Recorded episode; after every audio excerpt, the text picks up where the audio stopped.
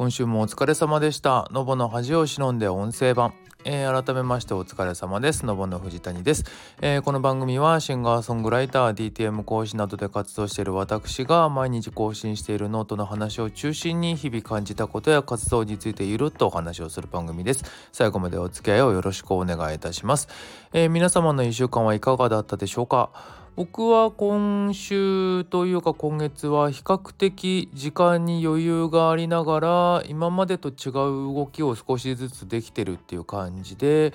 やってますね。なんか急にまた寒くなってきてね体調とか崩さないようにみんな気をつけてねなんて思いつつやってますけども。とうとうね来週からまあこれ後で話すんですけど来週からねまた新しい講師の仕事が始まったりするのでちょっと緊張してきたっていうのがありますけれども。ね。本当に。新しいことやるときはやっぱり何らかのこうできるのかしらとかさこうどうなるかなとかさそういう不安というか心配というかそういうのをねあの感じることはあるんですけど最近ちょっとそういうのがあまりないような環境にいすぎてしまったのでちょっといい機会だなというかこういうねなんか自分に対してこうプレッシャーとか圧をかけるようなことはやっぱ常にしていないとどんどんね緩んでいってしまうのでっていう感じで頑張っていこうかななんて思っております。皆様もね無理のない範囲でそういうのを少しずつやっていくと何らかのこう自分に対してねいい形で返ってくるものがあるんじゃないかなって思うので頑張ってみてくださいっていうこう雑な締めをしてみる。はい。ということで、ノートの内容、今日も行ってみましょう。まずは、えっ、ー、と、10月の15日、その際はっていうやつですね。俺ね、今日気づいたんですよ。前回のね、ラジオをね、ノートに貼るの忘れてんですよね。うっかりと。なので、ちょっと、ああって思ってる 前回が33回、今回34回目となりますね。はい。っていう感じで、じゃあ早速15日の本部いっちゃいましょう。たまにこぼれますがな話。あの、これね、まあ、しょうもない話なんですけど、たまにね、無性にダジャレが言いたくなる時ってあるんですよ。こうしかもなんかこう何？こう普段の会話のとこでポロって出すとかだけじゃなくてもなんかそういうの SNS とかにガーって書いてしまいたい時とかがたまにあったりするん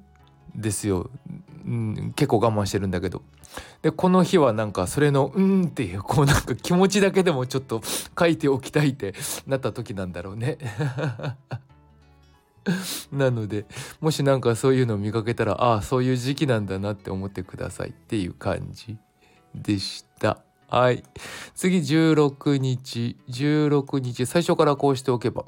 あの、ちょっと前にね、書いたやつなんですけどねあのギターを買ったよっつってあの通販でねギターを買ったんですよ。でそれがもともと取り寄せってなってたから結構時間かかるもんだとは思ってたんですけど最初にねあのー、どれぐらいかかるのかなと思って問い合わせをしてみたんですよね。そしたら10月の末頃に入荷予定ですっていう話だったからまあじゃあしばらく待つかって思ってたんですよね。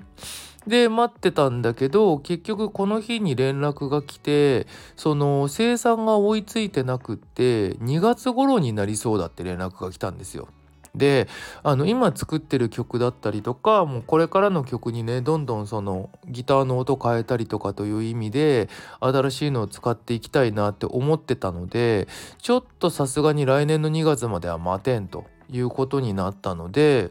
結局キャンセルをしてあのー、かお店で買うかっていう風になったっていう話なんですよね。なんかちょっとお店に行ってる時間とか余裕とかなかったりとか、まあ、コスト的な面だったりとかちょっといろんなねあの理由があって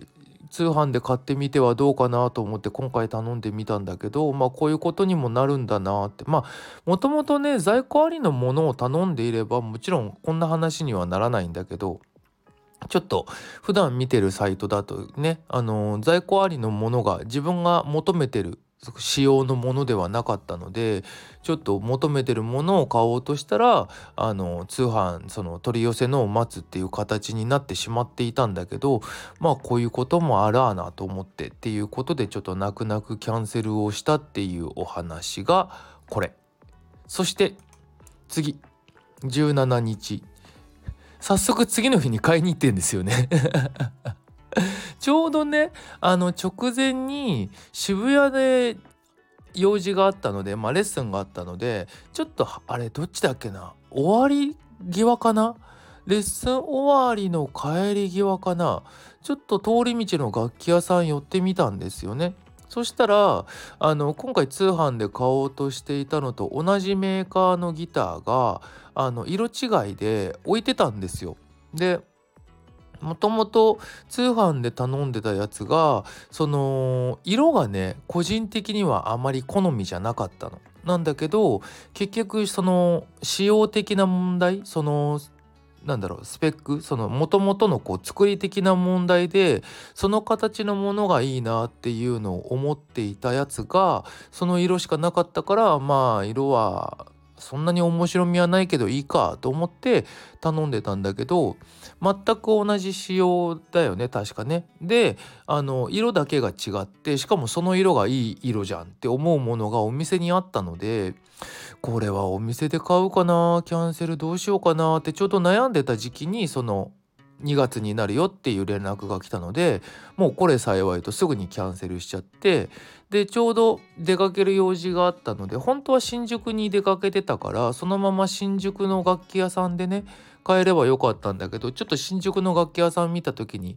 なかったのでじゃあもう渋谷行くかってそのまま渋谷移動してそのたまたま見かけてたやつがまだ残ってたんでそのままそれ買って帰ってきたっていう感じなんですけど。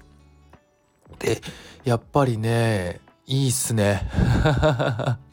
もともとねあのジャガーっていう形のタイプのギターを使ってたんですよ。でジャガーの特徴っていうのがその音が伸びない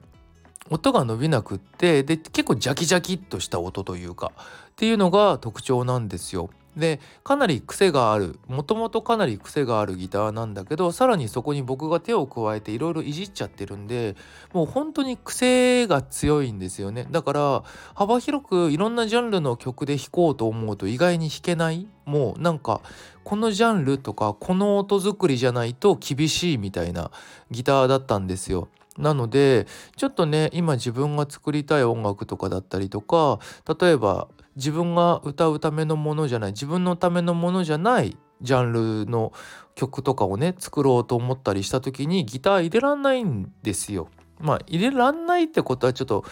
言い過ぎなんだけどただ結構限られることが多くってこれはこれはってずっと悩んでたところだったんですよね。で今回ストラートキャスターっていういわゆる普通の普通のというかオーソドックスな形のやつを買ったんですけど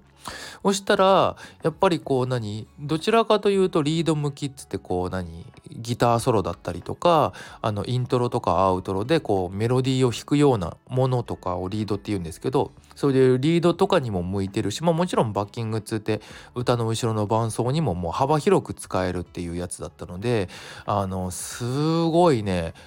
何て言うの？便利。ちゃんとギターの音がすると思って。そのギターの音っていうのもそのいろんな音楽を聴いた時によく聞くみんながイメージするあのちゃんとしたギターの音が鳴るし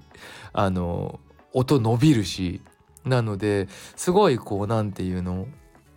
いいんですよね。まあその分あれなんだけどね今までのこの何音が伸びないことを前提として作ってたフレーズとかを弾くと逆に伸びすぎちゃってどうしようみたいになったりとかちょうどあの先週はあのオープニングで話しそびれたんだけどライブに向けていろんなトラックをねまたミックスし直したりとかそのライブでできるように並び替えたりとかあの今も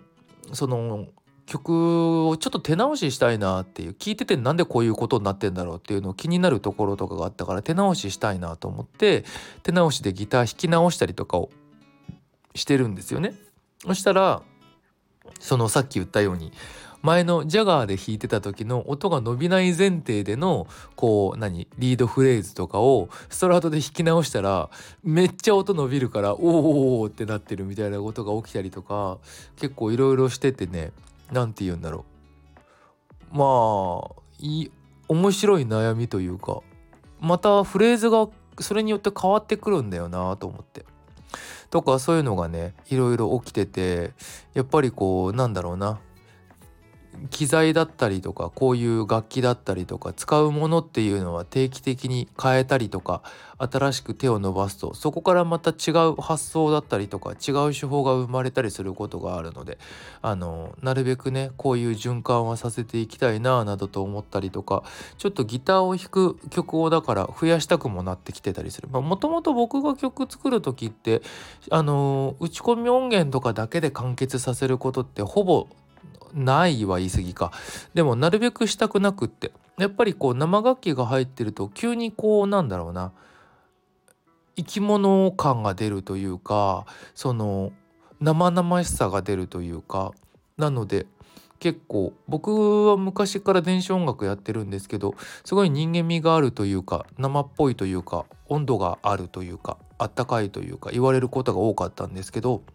大体なんでかっていうとベースだけは絶対にあの、何？生で手で弾いてるとかあのギターが入ってるとか生楽器をまあそもそも歌うから歌は入ってんだけどそれ以外にも生の楽器をほぼほぼ必ず入れるみたいなところがあってその打ち込みのカチッとしてる中にそういう揺れのある何かが入ってることでそういう効果を生んでたっていうのは実際あったりするのであと音域的その音的な部分でもやっぱりこうなんかそういうのが入るとその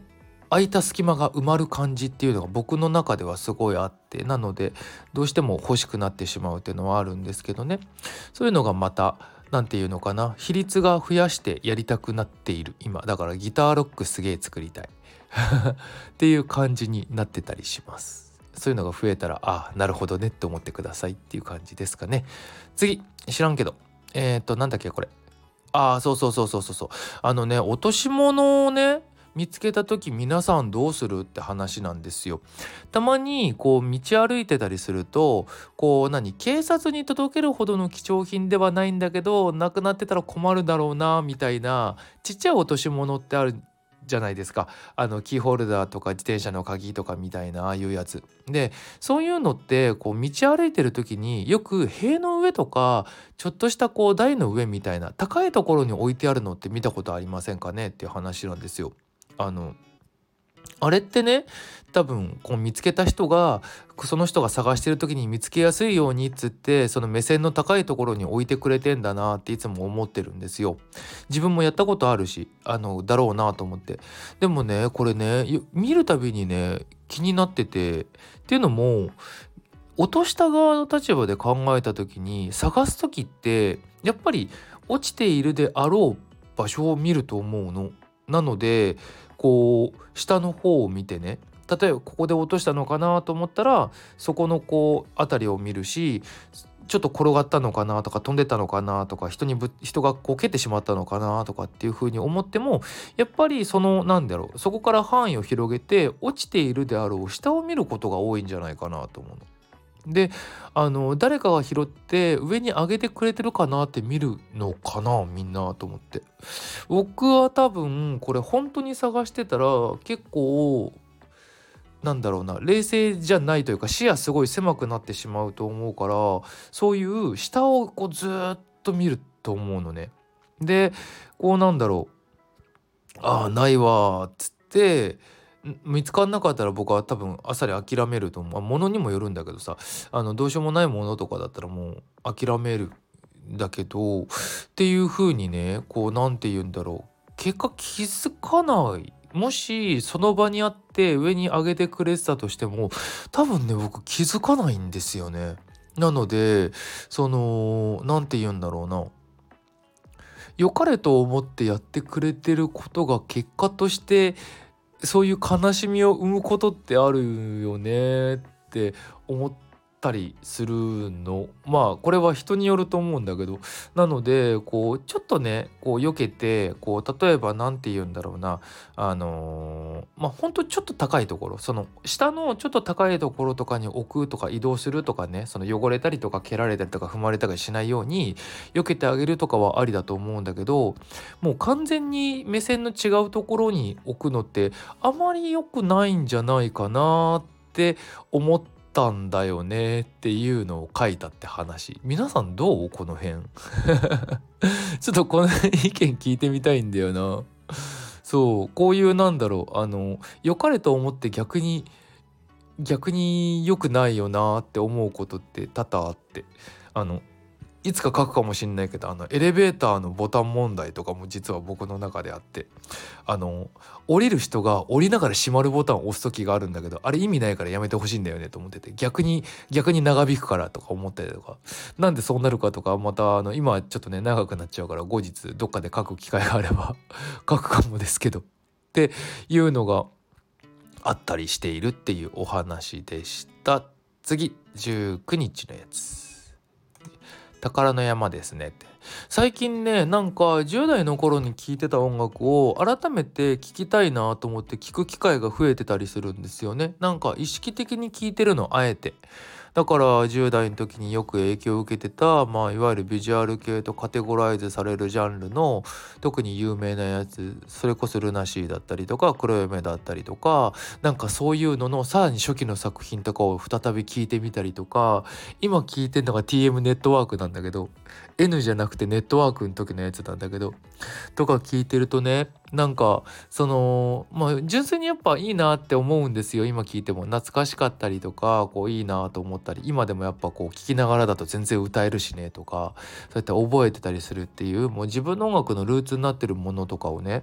こうあえて聞き直してたりするんですよ。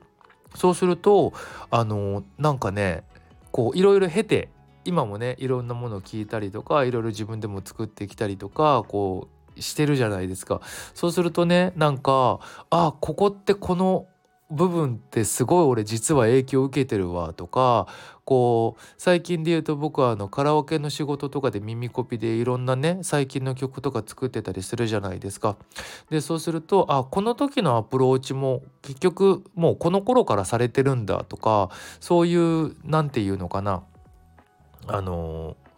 遡ってもこう感じることだったりとかあの歌詞とかも当時よくねなんか僕あんま歌詞って意味とか考えて聞くことってそんなになくってこう意味考えなくてもパッとくるものとかはもちろん受け止めるんだけどこうよくわからないものをこうじっくり読んで考えるとかまでそんなにしてないタイプではあったんだけど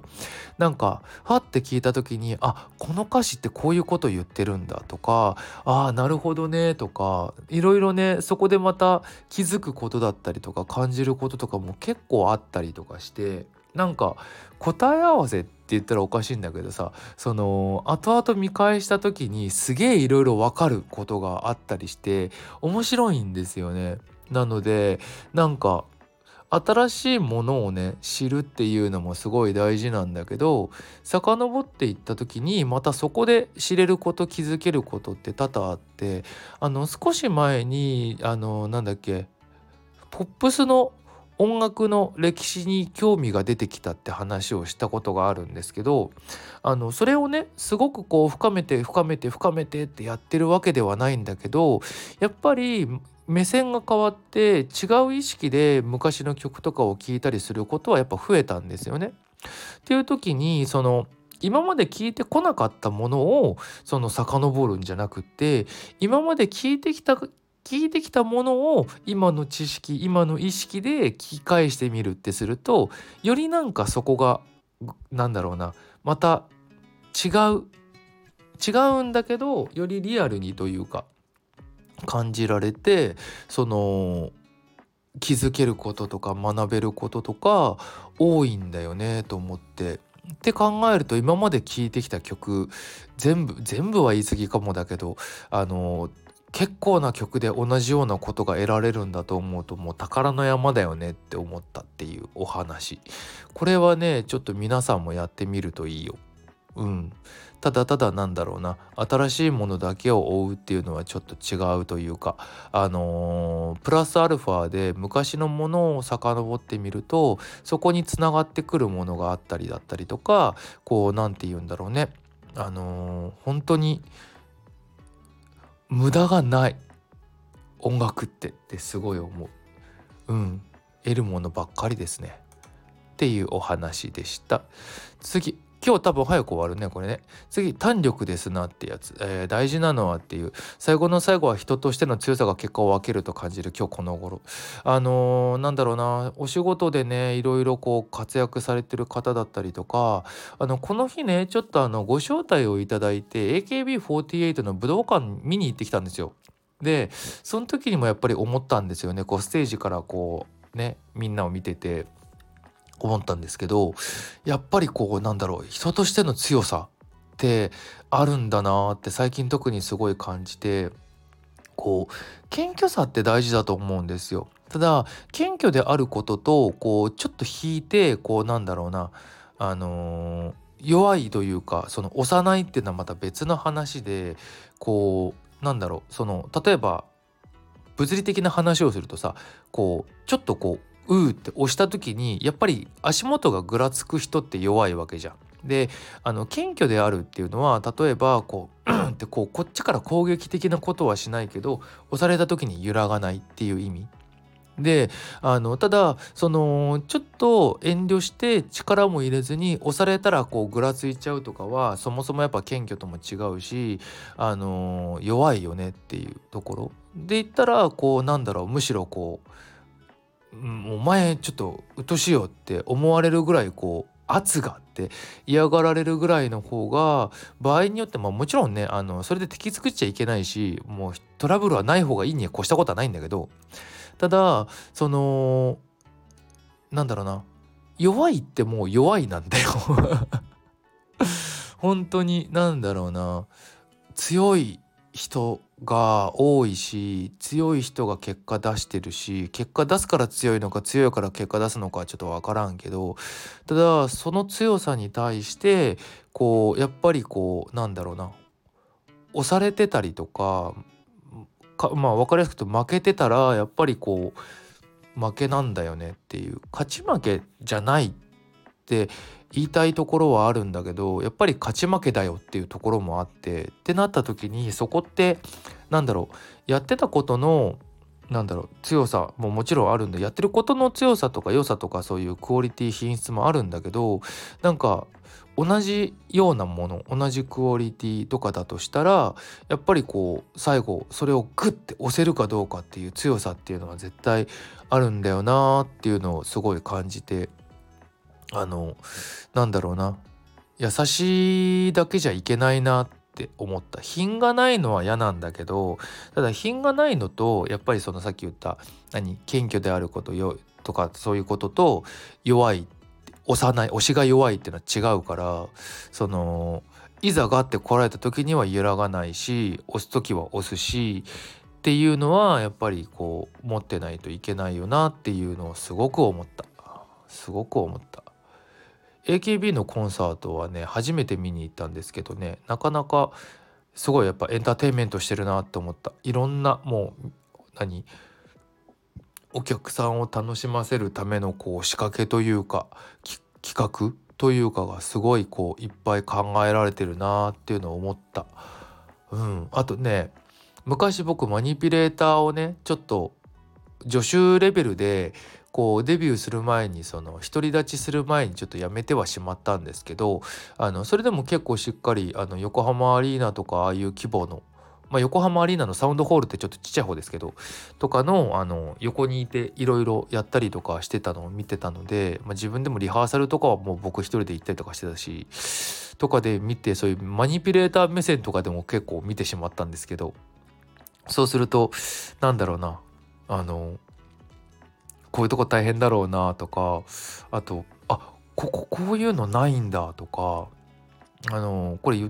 うん、裏話というかよくあるんですけどあのライブのねステージのところでこう例えば歌詞だったりとかあと立ち位置とかちょっとしたきっかけとかをこうプロンプって言って画面で合図する現場ってあるんですよ。例えば出演者が多かったりとかすると立ち位置とか分かんなくなったりするからあのバミリッツってこう印はもちろんついてるんだけどプラスアルファでどこに誰が並ぶってこう並び順とかが画面に出てたりとかっていう現場とかもあったりするのね。でそういう現場に僕はいたんですけどで AKB も実質多分ステージの上最大で50何人ぐらい立ってたんじゃないかなとかだったんでそういうのがあるのかなと思ってそういう目線でこうステージ見てたらそういうプロンプの画面ないんですよね。だからあの歌詞ももちろんそうだし立ち位置もそうだしあの MC とかの話す内容とかもそうだし全部頭に入ってんだよね。その忘れないようにって言ってこう何て言うの？そういう確認できるようなものとか多分使ってたあれどうなってんの？耳で出してんのかもしれないけどねもしかしたら。あのただないんだとか思ったりとか。あとライブのねコンサートの終わり際によくその時のこうなんだろう代表曲の一部インストをずっとループさせてその時にみんなが挨拶してるみたいなところとかがあるんですけどあれ何ていう何ていうのかちょっと忘れちゃったんだけどああいうのも全部マニピュレーターが出してるんですよ。であの僕が行ってた現場の時ってその基本ループを作って最後こう曲がファーファーファーって終わるような感じで作ってあって挨拶したりとかステージをみんな演者さんが挨拶してわーって回ってる時はループさせてで全員が綺麗に履けるタイミングで終わるようにループ解除して終わらせてねみたいになってたりするんですよ。だからこう結構ずっと神経張って見てなきゃいけないの。で僕の時はなかったんだけど先輩が言われたのがこうはけたと思ってループ解除したら演者が戻ってきたみたいな時にまた音切れちゃいけないからまたループをに戻してでまた出てった時に終わらすみたいな感じでこうそこがね何て言うのかな腕の見せ所みたいなのがあったんですよ。なのでそこを思い出しちゃってどうやって完結するんだろうと思ってパーって見てたらループさせっぱなしのところであの PA さんがフェードアウトで落としてくれててあ優しいこの現場とか思ってとか全然関係ないどうでもいいとことか見ちゃったりしてたんですけどなんかそんな感じでなんだろうなちゃんとしたなんだろう大きい規模のコンサートとかすごい久しぶりに行ったからちょっと面白かったな。そして柏木由紀引退宣言っていうねあの結構結構大変なところにこう立ち会ってしまったんですけど。17年やっててああこの人はこれからも続けていくのかなって本番見ながらずっと思っちゃうぐらいこうすごい安定してるしやっぱりこう貫禄もあるしって思ってたんですよ。そしたら終わり際の MC で卒業するって言ってああやっぱそうなんだって思ってちょっとびっくりしてあの会場がバッてなる瞬間とかをね一緒に体感しましたけどすごかったですね面白かったっていうお話でした。次が最後いただいた役割ですので。はい。気がつけばですねもう来週からその講師業そのバンタンさんでのね新しい講師業が始まるんですよ。昨日いろいろ連絡が来てさあの生徒さんがね結局土曜日の生徒さんはあの3名だったらしいんですよ。なのでそんなに多くないんだけど、まあ、多くない分逆にねあのじっくりこう密度の濃いお話にもなるしやっぱりその分こうね受けてよかったって思えるものにまあ人数がね多かったらそうじゃなくていいかってわけではもちろんないんだけどより見えるじゃん。より見えるからそこのところをねしっかりとしなきゃいけないよなっていうのとかいろいろ緊張してきましたっていう。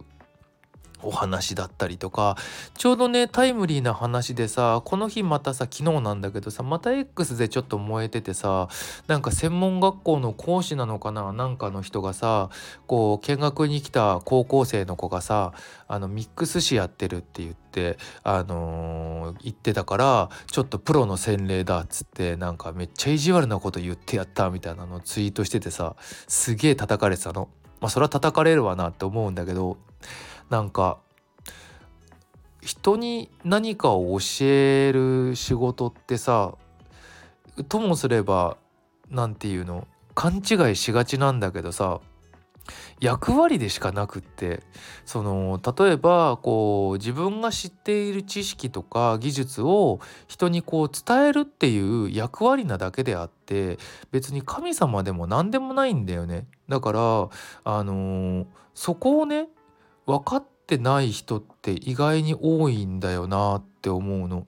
例えばその例えば僕で言うと DTM 講師っていうのもやってるからさ DTM のお話にしてはさあのね他の方より少し経験があるからで少し視野があるからこうお伝えをすることはできているけど例えばじゃあ一人間として見た時に僕が全てその方よりも何かを知っていて上回ってるわけではないじゃない。あくまで DTM という一分野に関してのちょっと知識を知っているだけであってこと音楽っていう部分を切り抜いたとしても僕よりこの人の方ができることはあったりとか知ってることはあったりっていうのは普通にあるわけですよ。っていうことを忘れる人がいるんだよねこうやって教えるっていうことをお仕事にしていたりするとなんか結局そこの部分でしか触れてないじゃないですか。で自分が知っていることを伝えるその人は知らないからへえってなったりとかでその人が何かわからないことを質問してくるこっちは知ってるから答えるっていうことでなんか関係性が出来上がっていく時にそのさっきみたいな勘違いを生む人っていうのが結構いるんだよね。だからその偉くもなければすごくもなくってただ自分が持っている知識をあの伝えるっていうことが他の人よりも少しだけあってまあ、もしくは苦痛ではなくてできるからやっているお仕事なだけであってあのなんだろうなステージが上にいるわけでもなければあの、ね、当然神様でも何でもないのにそういうことを言っちゃうやついるんだよなっていうのを横目に見ながらなんとなくこうねこういうタイムリーなさこの辺のもうすぐ始まるんだっていう連絡とか動きも始まっちゃったもんだからさなんか書いてしまったんだけど。まあ、あの自分から営業かけたわけじゃなくてたまたまお声がけいただいてあの自分でやらせていただけるっていうことなのでじゃあ頑張っていきましょうっていうふうに思ってるね本当に役割でしかないのでそこをしっかりと全うするためにね頑張っていこうかとは思っておりますけれどもよかったらねなんか皆さんもね相談していただければあのぜひお答えしますのでね気になってることとか困ってることとかがあったらあの聞いてくださいという感じです。というところであの1週間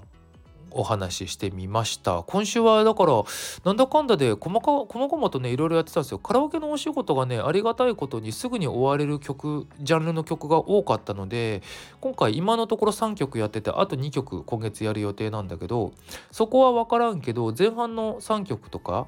ん？4曲？3曲？とかは本当に何だろう1日2日で終われるようなものが多かったからありがたいことに。その順調にいってるんですけど、まあ、ここからね先どうなるか分からんけどただ11月はちょっとお休みしていてカラオケの仕事がないのでその分他のところでねあのどんどん曲作ったりとか資料作ったりとかっていうのをしたりとかっていうので動きを変えていこうと思ってるんだけどそうやってね新しい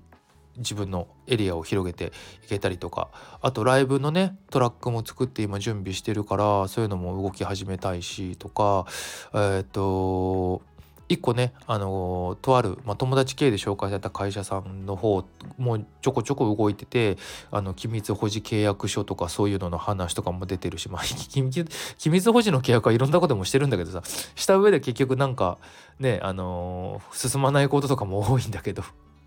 ちょっとそういうのもねまた少しずつ変えていこうとこうとは思っているのでねあのそういうところも含めまた自分がね出るものもどんどんやっていくのでねあの応援してほしいんですけどねあのよろしくお願いしますって感じですよ。はいっていう感じであのー、今日はこの辺にしておこうと思います。あの新しくねまたノボとして作ってみてほしい曲とかあのこんなもの聴いてほしい聞いてみたいとかあとはあのね依頼としてあのこういうの作ってほしいとかがあったらぜひぜひお声掛けご相談くださいさいっていうのとあの感想なども聞かせていただけて嬉しいです。あの SNS の DM だったりとかコメントだったりいろんなとこでお話を伺えると嬉しい励みになりますので一緒に番組作っていただければと思います。という感じで今日は終了させていただこうと思います。えっ、ー、と来週も頑張っていきましょう。それではまた。